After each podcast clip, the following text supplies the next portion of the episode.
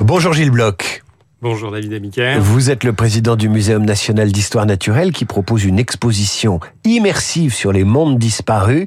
Nous allons en parler dans un instant, mais avant ça, la chute brutale des résultats à Pisa, en France. Vous qui avez fait des études euh, importantes, scientifiques, euh, polytechnicien, docteur en médecine, que vous inspire euh, la baisse du niveau? Alors, c'est préoccupant, euh, on, on, on, le ressent euh, dès qu'on a des connexions dans le monde de, euh, de l'enseignement. Euh, il y a une, une érosion qui est objectivée par des, par des tests. Euh, moi, je trouve ça très bien qu'on on prenne à bras le corps ce, ce sujet. Euh, moi, je suis un petit peu un matheux hein, d'origine. Euh, les mathématiques, c'est euh, la base de toute la culture scientifique, même si après, dans la pratique de beaucoup de domaines de la recherche, on, se limite à, la règle de 3, mais il faut quand même avoir un bagage minimal. Et puis euh, pour la vie de tous les jours, on sait bien que euh, euh savoir se repérer dans les ordres de grandeur, savoir manipuler des chiffres, c'est essentiel. si on n'y arrive pas, c'est un vrai handicap. Et donc, c'est très bien que le gouvernement change un petit peu de braquet sur cette dégradation qui est objectivé par des tests internationaux incontestables. S'il faut prendre du recul sur ces résultats, euh, c'est sans doute avec vous qu'il faut le faire, puisque vous regardez l'histoire de l'humanité, vous comptez ça en millions, en millions d'années. Euh, le musée de l'homme est rattaché au muséum d'histoire naturelle que vous présidez. Nous, on croit un peu naïvement que l'histoire de l'humanité est une suite de progrès continus, mais le niveau intellectuel de l'espèce humaine peut-il baisser? En clair, l'humanité peut-elle devenir plus sotte qu'elle n'a été? Alors, euh, l'intelligence est une notion euh, extrêmement euh, fugace. Euh, elle dépend beaucoup de l'environnement dans lequel euh, on la teste. Et je crois qu'il faut récuser la notion de progrès continu, que ce soit pour l'humanité, que ce soit pour les espèces animales non humaines. la vie et, et, sa diversité dont se préoccupe le Muséum national d'histoire naturelle, c'est plus un buisson c'est un, un, foisonnement avec euh, des extinctions, des redémarrages, et, euh, et donc euh, il faut pas s'inquiéter euh, euh, outre mesure de voir des petites fluctuations dans la, ce foisonnement du, du vivant. Ce qui est très préoccupant, c'est de voir des tendances lourdes, comme on le, voit avec la crise environnementale actuelle, avec euh, un effondrement massif euh, des espèces vivantes dans de très nombreux écosystèmes, notamment les écosystèmes à proximité des zones urbaines, mais aussi dans des zones très protégées historiquement, les, les, grandes zones tropicales très riches en biodiversité. Et c'est pour ça que le muséum porte un certain nombre d'initiatives, de messages sur la protection de ces zones. On va y venir, hein, à la fragilité de l'humanité et de ses écosystèmes, de sa biodiversité. Mais avant ça, on va encore prendre du recul. Euh, et j'en viens à la vocation éducative du Muséum national d'histoire euh, naturelle. Euh, vous allez nous faire rêver, Gilles Bloch, vous qui le présidez, avec une exposition idéale pour toute la famille. Ça s'appelle Monde disparu. C'est cette exposition qui nous a donné envie de vous inviter, Gilles Bloch. Qu'est-ce que ces mondes disparus Qu'est-ce que cette exposition propose au public? Alors c'est euh, un, concept euh, extrêmement pointu, c'est une exposition totalement immersive. C'est-à-dire qu'on rentre euh, avec un casque de réalité virtuelle ultra léger, hein, il n'y a pas de sac à dos, on peut bouger dans toutes les directions, on voit un, un monde reconstitué euh, en, en, réalité 3D qui bouge autour de vous. On peut euh, se baisser et, et, et plonger sous l'eau. C'est une expérience extraordinaire en termes de, de ressenti. Et le, le, le, scénario, comme toujours euh, au muséum, ce sont des expositions scientifiques, hein, a été euh, écrit par des scientifiques qui racontent l'histoire de la vie, qui a démarré il y a à peu près 3 milliards et demi d'années, euh, quand on cale euh, l'histoire de l'homme euh, là-dessus, l'homme c'est 300 000 ans, hein, donc à l'échelle d'une journée c'est moins de 10 secondes, hein, l'homme par rapport à, à l'histoire de, de, la vie. Ça veut dire que vous nous faites assister, vous nous faites assister au Big Bang au départ? On, on, on, on voit la, la, formation de la Terre, et puis euh, le Big Bang c'est plutôt 13-14 milliards euh, mmh, d'années, euh, formation de la Terre 4 milliards d'années, 3 millions, 3 milliards 5 on a les premières structures euh, vivantes. Euh, vivantes, les premières euh, cellules, bactéries qui, qui, qui apparaissent. Et, et, et, après, on, on voit ce, ce, foisonnement de la vie avec tout, tout cet arbre qui se qui s'enrichit jusque à l'être humain qui est en train de retourner un peu les tendances. Et Gilles Bloch, vous dites que c'est une exposition pointue dans son utilisation de la technique, mais elle n'est pas pointue, c'est-à-dire qu'on peut y aller de 7 à 77 il faut y aller et au-delà d'ailleurs. Il faut y aller en famille. Ouais. on peut accueillir dans le dans le même voyage des groupes de, de 4 à, à 6 personnes.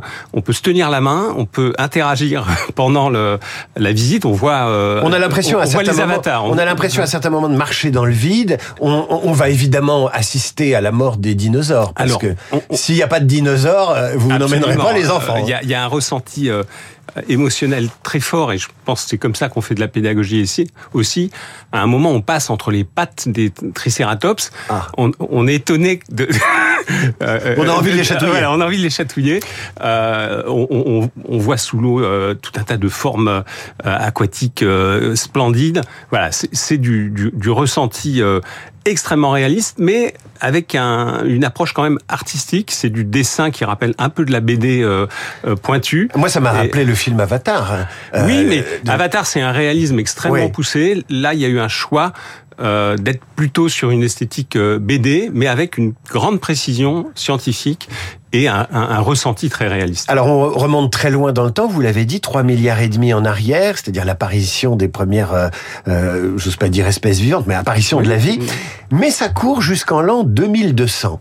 C'est-à-dire euh, dans, dans, quelques, dans quelques dizaines d'années. Pourquoi 2200 2200, c'est un, c'est un chiffre rond, c'est un horizon où on a des, des modèles prédictifs de l'évolution euh, de la vie sur Terre qui euh, sont encore relativement fiables. Et ces modèles, aujourd'hui, euh, prévoit justement un, un, effondrement de la biodiversité, en particulier des, des, des animaux de, de, grande taille, euh, euh les, les, oiseaux, les, les mammifères, euh, dans nos écosystèmes qui sont euh, perturbés. Et, et, donc on a fait ce choix de se projeter à un horizon où très probablement euh, le monde aura beaucoup changé euh, en termes de présence de ces animaux. Quand vous parlez des animaux de grande taille, c'est quoi la grande taille d'un animal euh, pour vous? C'est au-delà de 10 kilos, disons que voilà, de 10 kilos. là il y a des il y a des modèles.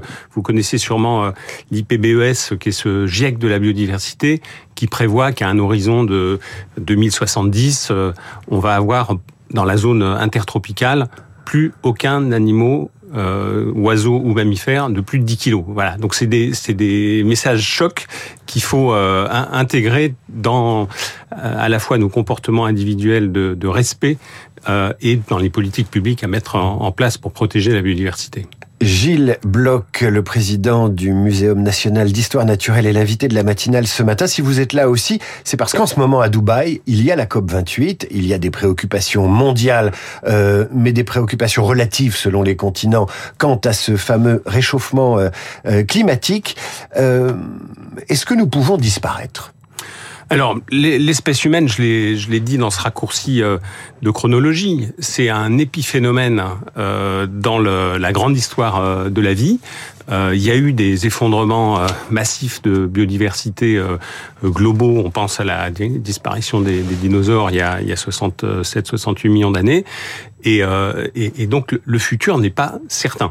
moi, ce que je dirais, c'est que tant que les, les civilisations humaines sont là, il faut qu'elle soit là et qu'elle mène une vie qui vaille la, peine d'être vécue dans un environnement très sage. voilà, dans un environnement le plus préservé possible, à la fois pour des raisons de euh, d'émotions de, de, ressenties quand on voit cette euh, cette faune, cette flore euh, autour de nous, et parce que la, la nature euh, nous rend des services. Et c'est pour ça qu'à travers nos nos expositions euh, Monde disparu. Euh, euh, il y a aussi en ce moment cette exposition nocturne sur la, la jungle en voie d'illumination, qui est un, un, voyage à travers la biodiversité de nuit avec des, des grandes sculptures. Au jardin des plantes. Au jardin des plantes aussi. C'est fabuleux. On essaye de, de créer de l'émotion pour euh, euh, marquer euh, les, les, esprits et, et euh, inculquer une, une connaissance de, de, ce vivant qui doit absolument être mieux respecté.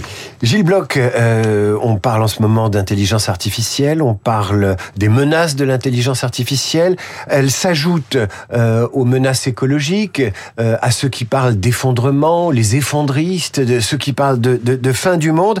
Comment se situe le musée que vous présidez dans ce cortège de, de prophétie catastrophique, euh, sachant que vous devez euh, naviguer sur une ligne médiane euh, sans être dans l'idéologie écolo et sans être dans le déni. C'est un, un travail d'équilibriste. Le, le, le, muséum essaye de coller à la science. C'est un établissement scientifique, donc on, on essaye de s'écarter des, des, idéologies. dans, dans, nos valeurs, il y a vraiment la, la, méthode scientifique. Après, vis-à-vis de, euh, de, de l'émoi autour de l'intelligence artificielle, je crois que c'est le, le, rôle des, gouvernements d'essayer d'encadrer euh, l'utilisation de, certaines euh, technologies qui, peuvent euh, représenter un risque. Nous, dans une maison scientifique, on en fait d'abord un outil. C'est un outil extrêmement puissant de découverte scientifique quand on doit exploiter des, grands volumes de données pour essayer de comprendre des relations de cause à effet typiquement dans, les mécanismes d'évolution. C'est un outil extraordinaire qui a fait ses preuves dans d'autres champs euh, des sciences de la vie et qu'on utilise de manière extrêmement intéressée. Gilles Bloch, vous avez un CV assez chargé. Euh, c'est pas un casier judiciaire, hein, c'est pas comme ça que je le dis. Docteur en médecine, polytechnicien, vous avez travaillé dans des laboratoires de recherche de biophysique nucléaire.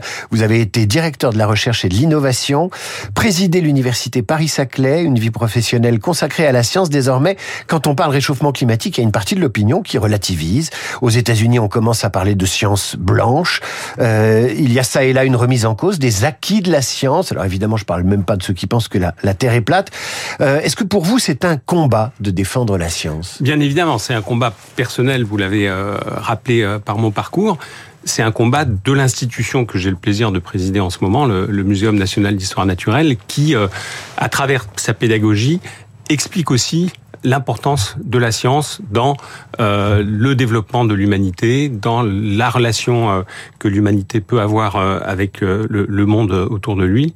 Et, et je pense que expliquer à travers nos expositions, à travers nos musées, à, travers tous les parcours qu'on offre aux plus jeunes, aux moins jeunes, dans, ces merveilles du, vivant et de l'inerte aussi, on, on montre aussi les merveilles de la géologie, les merveilles de la minéralogie l'approche scientifique est déterminante et on essaie de la faire partager.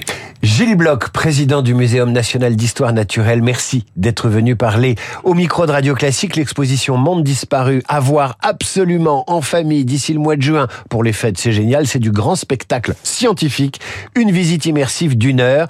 À suivre, immersion dans l'actualité avec le rappel des titres, puis dans les journaux avec la revue de presse d'Augustin Lefebvre. Et puis aujourd'hui, nos esprits libres, Routel Krief et Marc Lambron, deux très beaux spécimens.